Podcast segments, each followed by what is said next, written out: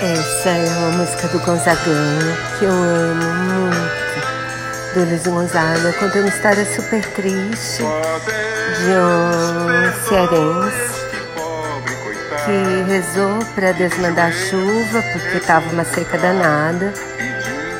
Só que daí chegou um dilúvio e daí ele tenta conversar com Deus de novo e pediu para consertar o que ele acha que foi o erro dele de pedir a chuva.